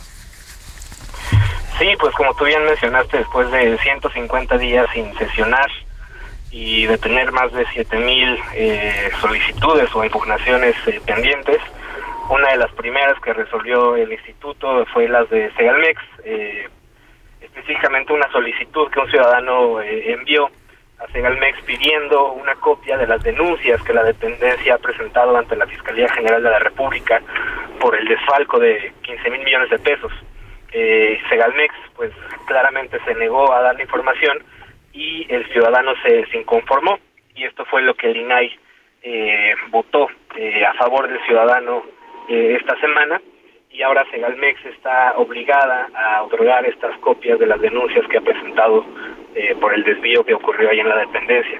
Eh, esto es importante, ¿no? Porque si, si la dependencia cumple con lo que el INAI le ordena, pues podríamos tener acceso eh, pues eh, a lo que se denuncia internamente desde la dependencia, ¿no? ¿Quién, quiénes son las personas señaladas, los montos que exige la dependencia, las empresas involucradas. Entonces sería información muy valiosa para la, para la ciudadanía. Eh, pero bueno, sabemos que aunque el INAI en ocasiones falla a favor de los ciudadanos, eh, las dependencias pues no, no cumplen aún así con lo que se les exige. Oye, este Iván, a ver, déjame plantearte un asunto ahí que, que sin duda pues esté en, la mesa. Eh, ¿Podríamos saber cosas, por ejemplo, que personajes como tú eh, han investigado, cosas nuevas que no hayas podido tú tener acceso a ellas o cosa parecida? Sí, sí, definitivamente eh, podría ser muy valioso, como como te menciono, puede, podría haber ahí nombres de empresas que no conozcamos, ¿no? Eh, montos, eh, montos que, que Segalmex eh, pues ya tenga eh, básicamente destinados como dinero que no se recuperó. Eh, podríamos estar viendo quizás eh, contra qué funcionarios Segalmex indica que, que cometieron el fraude y que tienen responsabilidad en otorgar ciertos contratos por ejemplo, el, el caso muy famoso, ¿no? que fue de los más sonados de estos mil millones de pesos de la dependencia que se colocaron en bonos bursátiles, ¿no? que fue claramente ilegal, porque es básicamente especular con el dinero público eh, de todos, ¿no? Eh, los funcionarios de Segalmex dejaron de tener control sobre ese dinero y pues prácticamente lo invirtieron en la bolsa, ¿no? Entonces, este es uno de los casos en los cuales podríamos tener eh, información un poquito más detallada de lo que pasó. Ajá. Oye, este, delimitación de responsabilidades también podríamos tener. Sí, sí, sí, yo- porque yo creo que en esas denuncias eh, pues viene muy bien delimitado, ¿no? El funcionario que fue el responsable eh, de cometer la falta administrativa, ¿no? E incluso la falta penal, yendo más allá. Eh, que ya sabemos quiénes son, ¿no? A grandes rasgos, pues serían René Gavira, ¿no? El director de finanzas, sería Manuel Lozano, el director de comercial. Eh, lo que sí yo creo que estaría muy difícil es que veamos a Ignacio Valle, ¿no? el director general de Segalmex, mencionado en esas denuncias, porque muchas de esas se empezaron a presentar cuando Ignacio Valle aún era director. Entonces eh, yo yo veo pues muy difícil que lo veamos a él. El presidente dice que ahí le jugaron chueco este, unos priistas y cosas de ese tipo. ¿Crees que a ese nivel llegó la cosa y crees que Ignacio Valle vio el partido desde la tribuna y no se enteró de nada? No, no, no, para nada, ¿no? Eh, pues es el equipo que Ignacio Valle eligió, ¿no? El, el equipo que él, que él dirigió durante tres años y medio, que él fue director de Segalmex. Eh, y nosotros en Mexicanos contra la Corrupción incluso hemos eh, probado cómo en, en ciertos casos él tiene una responsabilidad directa, ¿no? De- del desvío eh, que ocurrió. Oye, la- Eh, incluso, sí, dime. oye, tú, ¿hasta dónde, a ver, hasta dónde crees que llegue esta demanda de información y hasta dónde contestarán al respecto? Yo creo que no, va a rendir frutos, eh, porque Segalmex muy seguramente va a argumentar que, que no puede dar la información eh, basados en el secreto procesal ¿no? y en la presunción de inocencia, y se van a parar ¿no? en, en- en ese argumento para no otorgar las copias de las denuncias. Híjole, oye, pero va a ser va a ser un antecedente bastante rudo contra el gobierno, ¿no? O sea, ampararse para no informar cuando tienes ahí una demanda de y tienes ahí un desfalco más allá de la estafa maestra, dices, pues en dónde vamos a acabar, ¿no? Claro, sí, sería la, la clara muestra ¿no? de que este gobierno, pues, una vez más elige el camino de la opacidad y de la no transparencia para, para evitar eh, hacer pública eh, pues información que, debería hacerlo, ¿no? Este, entonces, la verdad, para decirlo sin pesimismo, sino más bien con realismo, Iván, dirías que esto este, difícilmente trascenderá, para decirlo claro. Sí, sí, yo creo que, que Segalmex no va a dar la información y que vamos a seguir sin ver esas denuncias. Más allá de la voluntad que pueda tener el propio INAI en, en exigir y en tener un consenso entre sus cuatro este, integrantes que tienen hoy la decisión de eh, auscultar y de seguir cierta información, más allá de que haya toda una decisión colectiva al respecto. Sí, yo creo que sí. eh, en ocasiones las dependencias, pues definitivamente no acatan ¿no? La- lo que ordena el INAI. E incluso las dependencias se amparan, ¿no? Van, van ante un juez y presentan un amparo para no otorgar la información y así, pues, Sí, sí. dilatar más todo este proceso. ¿Tienes una idea de dónde anda el dinero? Mira, la verdad es que nadie nadie sabe en dónde está. Eh, nosotros en la Corrupción publicamos un reportaje en donde mostramos que parte de ese dinero podría estar en desarrollos inmobiliarios en Yucatán, desarrollos de lujo, eh, pero pues ni la UIF ni la Fiscalía han seguido esa ruta, entonces eh, pues realmente no lo sabemos. ¿Habrá habido algún uso político, Iván Alamillo, al respecto, que lo guardes y al rato lo echas a andar partiendo de variables como las elecciones o no? Pues mira, eh, sería aventurado de mi parte afirmarlo. Sí, sí, sí. Eh, podría ser, ¿no? Una, una, un escenario de lo que pasó con ese dinero, pero hasta el momento no, no hay pruebas que, que nos lleven a decir eso. Bueno, qué cosa, ¿no? Este, a lo mejor vamos a acabar sabiendo todo en función de lo que tú nos has dado a conocer y otros colegas, más allá de lo que propio Segalmex. Pero híjole, oye, esto tarde que temprano va a surgir, como pasó con la estafa maestra. Si quieres, no lo sabemos en, en los años en que se hizo, pero va terminándose el sexenio o empieza el otro y vámonos. Sí, exactamente. Yo creo que vamos a seguir conociendo qué fue lo que realmente pasó cuando ya haya terminado este sexenio. Sí, bueno. Iván, te mando un gran saludo. Gracias, Javier, igualmente. Gracias. Bueno, ahí tiene usted. Eh, le, le, concede, le concede futuro incierto, por no, no, no, para decirlo claro, le concede, no le concede futuro a lo que va a aparecer, a, a la, este, a la petición la orden, esa sería la palabra, la orden del INAI a Segalmex de publicar las denuncias que interpuso ante la Fiscalía General de la República por casos internos de corrupción. Lo que estamos ahí tratando de decir es lo siguiente, sí, nosotros, si, si se da a conocer todo lo habido y por haber respecto al tema de este Segalmex, usted imagínese todo lo que ganamos, lo que gana el gobierno, ¿no? Lo que gana el gobierno la credibilidad del gobierno, hasta dónde se, se, se, se, va. Y si esta credibilidad, digamos, si en el tema de corrupción hemos tenido una buena, buena cantidad de dudas, yo le diría, pues este, con este tema se abre una puerta padrísima para que el gobierno diga, pues le entro. Además, pues este, el que nada debe, nada teme, ¿no? Así se ha dicho varias veces.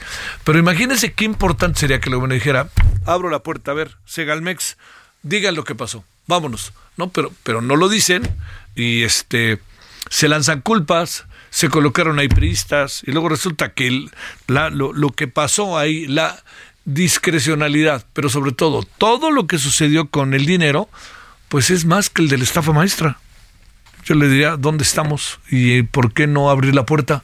Más este gobierno que ha tenido la lucha contra la corrupción como uno de los principales, de sus principales, le diría yo, directrices y de sus principales objetivos y de sus principales promesas. Bueno, vámonos a las 20 horas con 45 minutos en hora del centro en este día que es martes 5 de septiembre. Solórzano, el referente informativo.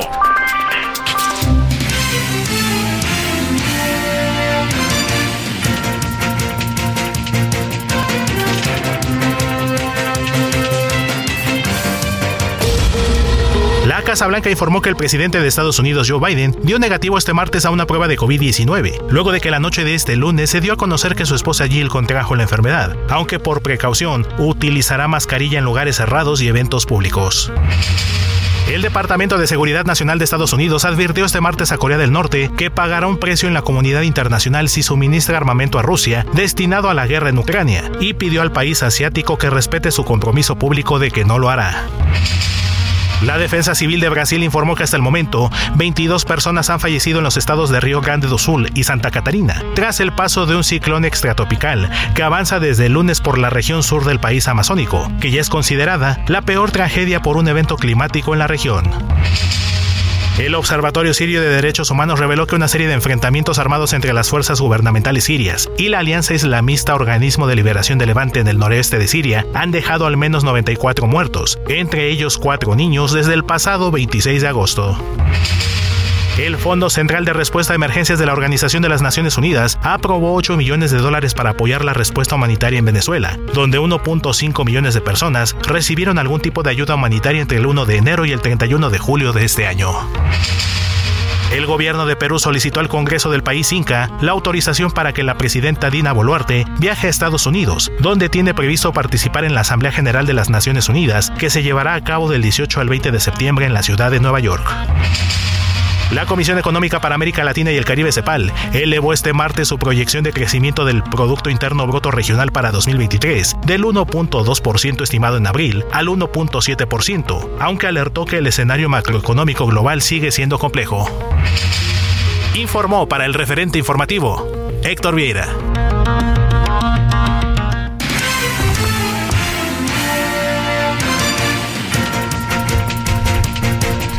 Quedé dando la vuelta. Debe de ser eh, interesante por lo que anda pasando en Colombia y por lo que anda pasando en Chile la visita del presidente López Obrador, ¿eh?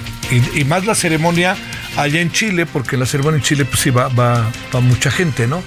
Va a haber ahí varios, incluso este, reconocimientos, y mire que va a haber un reconocimiento para México, con motivo ahí del 11 de septiembre, eh, y tengo la impresión de que va a ser en La Moneda, ¿eh? que es la casa presidencial, ahí donde este, Salvador Allende optó por quitarse la vida eh, en un discurso previo que salió por radio, que es un discurso muy, muy emotivo, las grandes alamedas, bueno, una cosa muy, muy importante. Muchos de los que en ese momento, pues es bueno, aquí somos de esa generación, un poquito antes, se, se vino algo que fue, en verdad que se lo digo mucho, muy importante, porque fue todo el proceso de ver cómo se construyó un gobierno de unidad popular. Un gobierno que ganó con un treinta y tantos por ciento de votos. Un gobierno este, democrático, un gobierno que proponía este, el socialismo y que estaba tratando de llevarlo. No estaban en la onda Fidel Castro, ¿eh? estaban en una onda mucho, por, encima de todo, por la vía democrática, que eso le daba un gran aval. Y este pues se, le trataron de tirar, trataron de tirar a Salvador Allende hasta que se vino este golpe de Estado el 11 de septiembre, en donde apareció un señor que se llamaba Gustavo Ley, y uno decía, bueno, ¿y este hombre quién es? El que estaba de fondo era ni más ni menos que Augusto Pinochet, que pues se quedó eternizado allí en el poder y Chile vive todavía todos esos momentos de enorme contradicción y de enorme, eh, diría yo, con toda una serie de cosas verdaderamente complejas. Y ahora está el señor Boric gobernando, que tampoco la tiene fácil, ¿eh? Tampoco la tiene nada fácil. Bueno, entonces le digo, va el presidente de Colombia, donde no la tiene nada fácil Petro, y va a Chile, donde no la tiene nada fácil Boric, y recuerde que en octubre son los Juegos Panamericanos, ¿no? Que, este, que se llevarán a cabo ahí en Santiago y en Viña del Mar y ahí, pero básicamente Santiago. Además Viña está como a una hora pues de Santiago. Y la otra es que, fíjese, dos presidentes con los que el presidente mexicano en un primer momento tuvo mucha cercanía y resulta que este al final un poquito se separó de Boric sobre todo con temas como Nicaragua, pero lo que es muy importante es lo que significa Chile para México, México para Chile. Y le diría lo que son las cosas. De los tres presidentes, el presidente más asentado, y mire que ya está en la parte final, pues es el presidente mexicano, Andrés Manuel López Obrador. 20 horas con 50 minutos en la hora del centro. Vámonos con Lisette Cuello hasta Chiapas. Mi querida Lisette, ¿cómo has estado? Buenas noches. ¿Qué tal, Javier? Muy buenas noches. Informarte que, bueno, pues lamentablemente la noche de este lunes, dos sujetos atentaron contra Maricruz Velasco, madre de Carla Yesenia Gómez Velasco, joven asesinada en Tuxtla Gutiérrez en 2018. De acuerdo a la madre de Yesenia, quien encabeza la colectiva Madres en Resistencia, alrededor de las 10.30 de la noche llegaron hasta su domicilio en la colonia eh, eh, Las Granjas de la capital chiapaneca, donde accionaron dos sujetos un arma de fuego, dando cinco disparos al aire para después amenazarla de muerte. La noche del mismo lunes, la madre de Carla Yesenia habló a las autoridades para pedir auxilio. Llegaron elementos de la Policía Ministerial y la Guardia Nacional, quienes realizaron rondines, logrando la captura de uno de los dos sujetos, a quien se le decomisó un arma de fuego. Sin embargo, como la señora Maricruz eh, hizo un video denunciando el atentado en redes sociales, la Fiscalía General del Estado le informó que solo iban a proceder a investigar por amenazas y si no lograban recabar más datos de la persona que intentó matarla, pues podría quedar en libertad en las próximas horas. Cabe destacar, eh, Javier, que la Suprema Corte de Justicia de la Nación atrajo el caso de la muerte de Carla Yesenia, cuyo agresor fue sentenciado a 11 años de cárcel por homicidio. La familia de la víctima busca que el caso sea reclasificado como feminicidio, lo que elevaría la sentencia del imputado Marvin Eduardo N. y permitiría también proceder contra eh, supuestos eh, cómplices. La joven eh, salió en una reunión en el 2018 con colegas de trabajo y fue encontrada muerta con señales de abuso sexual. Finalmente, en este momento que la madre señala que esto que atrajo la Suprema Corte, pues pudo haber sido motivo para que el día de ayer sufriera este atentado. Ese sería el reporte, Javier. Oye, Eliseth, pero lo mejor que pudo hacer paradójicamente la Corte es atraer el caso, ¿no? Así es, eh, pues ellos eh, querían eh, precisamente eso porque agotaron instancias acá en el estado de Chiapas, en la Fiscalía, para que se hiciera esta reclasificación. No obstante, pues no se obtuvo, entonces ella tuvo que recurrir a otras instancias hasta que llegó hasta la Suprema Corte, pero pues señala ella que esto pudo haber sido motivo para eh, que la pudieran atentar el día de ayer, porque al parecer eh, ella asegura que estos eh, vínculos que tiene con otros presuntos cómplices podrían estar ligados a un partido político. Luego entonces señala ella que no va a descansar hasta que se dé también con los cómplices de la muerte. Pero no pasaron las cosas a mayores. Así es, no pasaron las cosas mayores, únicamente dice que le hicieron cinco disparos al aire frente a su casa, en donde su marido estaba pues en la ventana, en el balcón del, del, segundo piso. Afortunadamente no hirieron a nadie porque vive con sus sobrinos ahí en su domicilio, pero pues sí, el susto señala de esta amenaza de muerte que uno de ellos pues le gritó que iba por ella. Pero bueno, bueno, espero que haya vigilancia a partir de ahora, ¿no? Este, eh, pero de cualquier, bueno, ¿hay vigilancia doble o no? No, ella señala que no le están dando la vigilancia como víctima de feminicidio y lamentablemente pues dice que está eh, ahora con temor a que en cualquier día pues sí ya puedan llegar directo sobre ella. Te mando saludos, Lizeth. Gracias, buenas noches. Muy buenas Bueno, oiga, le contaba, ya nos vamos eh, aquí ahorita en menos de seis minutitos estaremos en Heraldo Televisión, al de frente de la noche, en este 5 de septiembre. Tenemos para usted, le decía yo que de nuevo, ¿no? Una este rescate de inmigrantes, ahora 170 en la carretera México-Texcoco. Estamos hablando, oiga, de una carretera transitadísima, estamos hablando de la capital del Estado de México, ¿eh? nomás de la capital y del Estado de México. Bueno, ya destapan la corcholata, dicen que ahora sí es mañana. Vamos a ver cómo se van viendo las cosas. Eh, se inició ahora sí ya formalmente el registro de desaparecidos en México. Bueno, el señor Cabeza de Vaca que anda denunciando y ahora están diciendo que le van a denunciar por daño moral. El Movimiento Nacional por ella, por todas que va a ser en perfiles y Marta Bárcena, la embajadora, estará con usted y con nosotros como todos los martes. Bueno, que tenga buena noche. En menos de cinco minutitos le estamos esperando para que nos acompañe en Heraldo Televisión referente de la noche. Pásale bien, gracias en nombre de todas y todos. Adiós. Hasta aquí Solórzano, el referente informativo.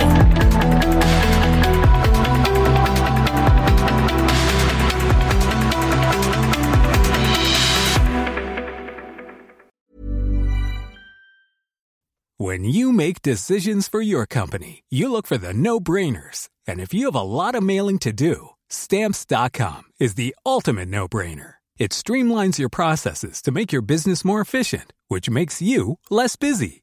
Mail checks, invoices, legal documents, and everything you need to keep your business running with stamps.com. Seamlessly connect with every major marketplace and shopping cart Schedule package pickups and see your cheapest and fastest shipping options from different carriers. With rates up to 89% off USPS and UPS rates. And with the Stamps.com mobile app, you can take care of mailing and shipping wherever you are. Make the same no brainer decision as over 1 million other businesses with Stamps.com. Sign up with Code PROGRAM for a four week trial, plus free postage and a free digital scale. No long term commitments or contracts. That's stamps.com. Code program.